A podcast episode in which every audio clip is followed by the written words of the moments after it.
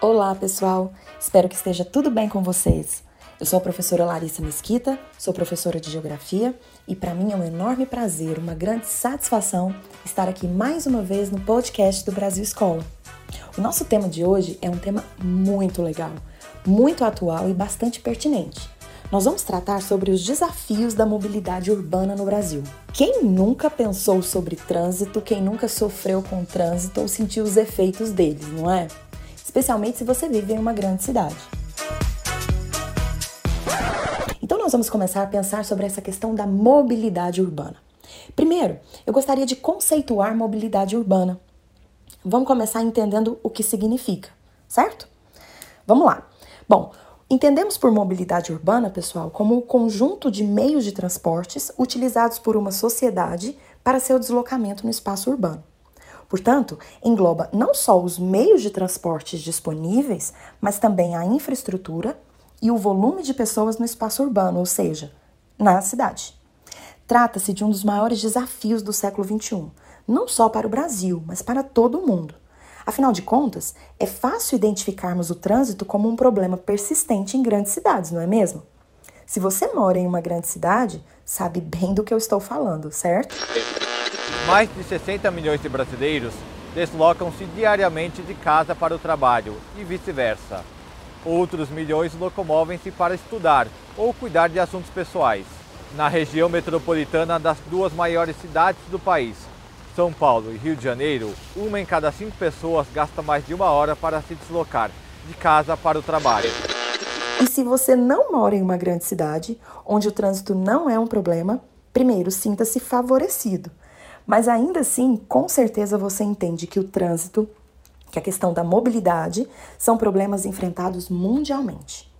A questão do transporte, logo, mobilidade urbana é tão importante que, em geral, na maioria absoluta dos países, é tratada como política pública. No Brasil é assim também. Está inclusive definido em artigo da Constituição.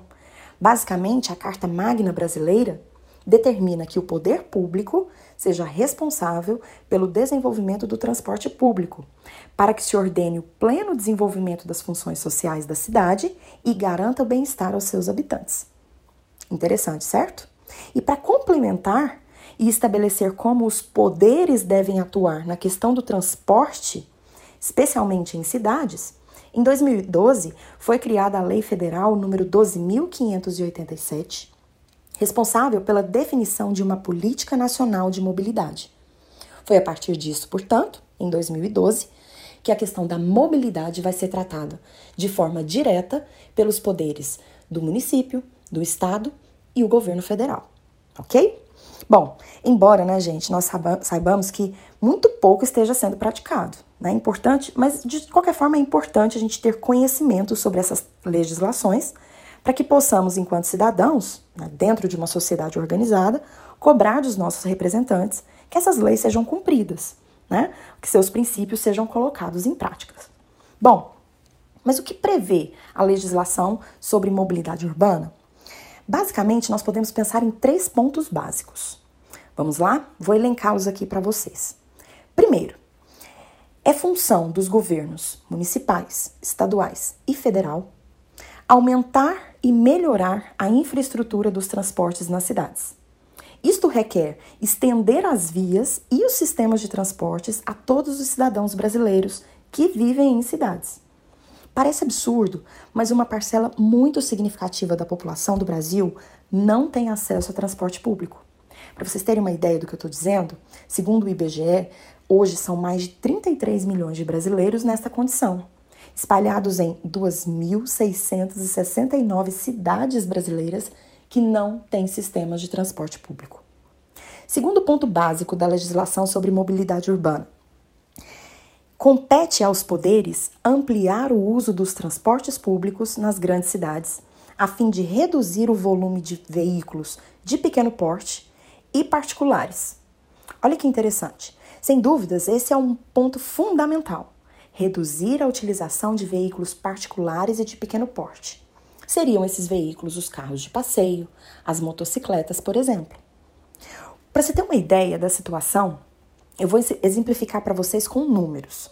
Entre o ano de 2002 e o ano de 2012, ou seja, em apenas 10 anos, a população brasileira cresceu 12%. Enquanto isso, o número de veículos aumentou 138%. Isso mesmo, 138%.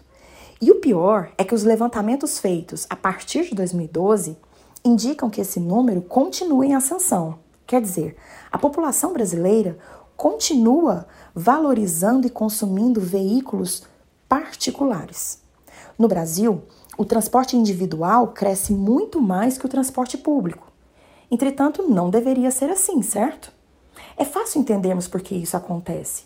Em geral, nas grandes cidades brasileiras, o transporte público é caro, não é seguro, em geral apresenta péssima qualidade.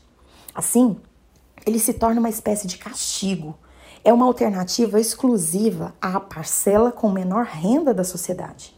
Aquele indivíduo que pode compra logo um veículo particular para fugir da dependência desse transporte ruim, que em geral acaba roubando a dignidade do indivíduo.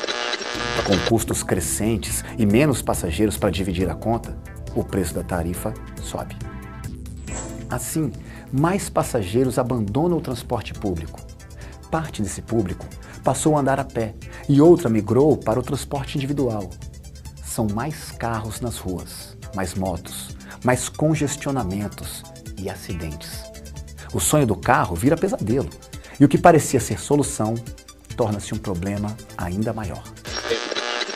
Em função de tudo isso, é correto afirmar que o transporte público no Brasil não é para o público, não é para todos, mas sim para os indivíduos que, por razão financeira, não têm acesso a um veículo particular.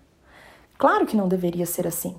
Por isso, a legislação brasileira entende que o ponto-chave da questão da mobilidade urbana está na ampliação e melhoramento do transporte público de fato. Afinal, se esse transporte for bom, se ele for seguro, se ele apresentar baixo custo, será de fato público. E sendo realmente público, reduzirá com certeza a utilização dos transportes particulares individuais. Isso pode ser claramente verificado nos países mais desenvolvidos, onde os sistemas de transportes públicos funcionam bem, portanto apresentam qualidade, segurança, normalmente também são acompanhados de baixo custo, e o que se verifica é que de fato todas as pessoas vão utilizar esses meios de transporte. Indivíduos ricos, indivíduos pobres, ou seja, o público. Né? Nesses países já é comum uh, que as pessoas deixem os seus automóveis, ou seja, os seus veículos particulares em casa e façam a sua mobilidade pelo espaço urbano utilizando-se muito mais do transporte público do que do transporte individual. Certo? Bom, terceiro ponto importante é que a legislação brasileira né, afirma, ela prevê que é de responsabilidade dos governos oferecer à sua sociedade urbana necessidade de desenvolver transporte urbano mais sustentável. Veja bem, esse ponto, claro, está atrelado aos outros dois pontos que a gente já discutiu aqui. Né? A redução de veículos particulares e individuais nas grandes cidades reduz também a emissão de poluentes atmosféricos. Reduz a poluição sonora, reduz os engarrafamentos, que são tão, tão comuns nas grandes cidades, e também os acidentes de trânsito. É importante lembrar que o Brasil é sempre recordista em mortes no trânsito. Esse é um impacto social, econômico extremamente negativo. E talvez a ampliação dos, dos transportes coletivos e públicos seguros influenciasse diretamente nesta questão, certo? Bom, Agora, isso só vai acontecer, claro, com maciços investimentos em transportes realmente públicos e coletivos, né? E, assim, claro, nós conseguiríamos aumentar a sustentabilidade do transporte no ambiente urbano. Isso seria incrível e seria, obviamente, a única saída plausível para os problemas do trânsito em grandes cidades. Resumindo, galera, os desafios da mobilidade urbana no Brasil envolvem, portanto, principalmente a redução da utilização de veículos particulares individuais, melhorias na infraestrutura de transportes, para que mais brasileiros tenham acesso ao transporte público, fortes investimentos em transportes, né, especialmente os públicos, e que eles apresentem alta qualidade, principalmente em modelos com capacidade para grande volume de pessoas. No caso, claro, nós estamos falando dos trens e dos metrôs, né, que são os meios de transportes mais indicados para grandes cidades. Bom, Além disso, a busca pela sustentabilidade não pode ser deixada de lado. Né? Hoje, a sustentabilidade é um elemento que deve balizar todas as ações públicas e privadas em uma sociedade. Sustentabilidade é a cara do século XXI. Agora, para que essa sustentabilidade seja alcançada, deve-se pensar em reduzir o volume de veículos particulares, em diversificar os combustíveis utilizados nos veículos, dando prioridade, claro, aos tipos menos poluentes e aumentar a utilização de veículos ou de modelos de transportes, é, como por exemplo as bicicletas, né, que não poluem, que não ocupam espaços, mas evidentemente precisam de uma infraestrutura criada, planejada, para que esse sistema possa fluir num ambiente urbano ok? Inclusive, já que eu comentei aqui sobre as bicicletas, é bom lembrar né, que bicicleta é considerada a cara do transporte moderno, é a cara do transporte no século XXI. Diversos países do mundo vêm investindo cada vez mais nesse modal, nesse modelo de transporte, que certamente só tende a crescer durante esse século. Mais de 70 milhões de bicicletas circulam no país. É mais do que a frota de carros e motos juntos. De olho nisso, cidades têm investido em ciclovias e incentivos para que os motoristas troquem os veículos pelas bicicletas. Mas ainda há muito a ser feito. É isso, pessoal. Espero que vocês tenham gostado do nosso bate-papo e espero também que possamos cobrar mais, muito mais dos nossos representantes políticos no que diz respeito à questão da mobilidade. Porque a questão da mobilidade ela é muito mais pública do que privada. Se você usa um automóvel, se você tem uma motocicleta, certamente isso está ligado ao fato de que o transporte público na sua cidade não é bacana, não é legal. Nós só temos a necessidade de um veículo particular, de um veículo individual, a partir do momento que o transporte público realmente não nos atende. Certo? É, portanto, uma questão de política pública né? E nós devemos fazer com que os nossos representantes olhem para essas leis que já existem no Brasil e as coloquem em prática para o bem comum.